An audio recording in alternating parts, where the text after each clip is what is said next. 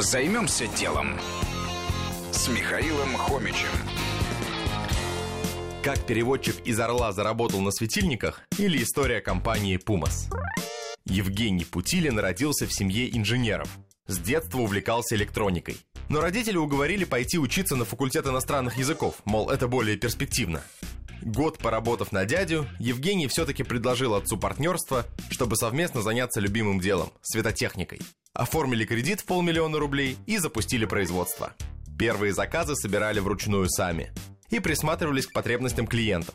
Одной из первых разработок стала замена галогенового прожектора, который используется в наружной рекламе. Экономия энергии была огромной, почти 12 раз. Клиент остался доволен и тут же заказал партию из 100 штук. Далее дело пошло. Работало в основном сарафанное радио. Денег на рекламу не было.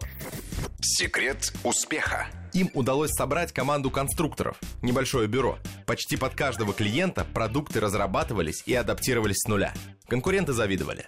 Все детали, кроме светодиодов, закупают в России. У нас, к сожалению, за последние четверть века производство главного компонента светильника так и не появилось.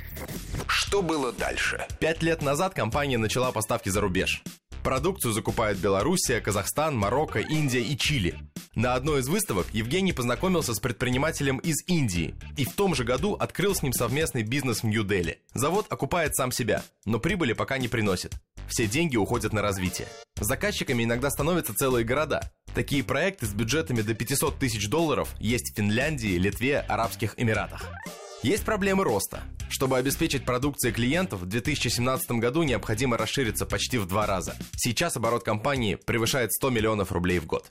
Ну что ж, о светодиодах говорят много лет. Но честно, лишь немногие, как Евгений, берут и решаются менять привычки людей. И иногда выигрывают.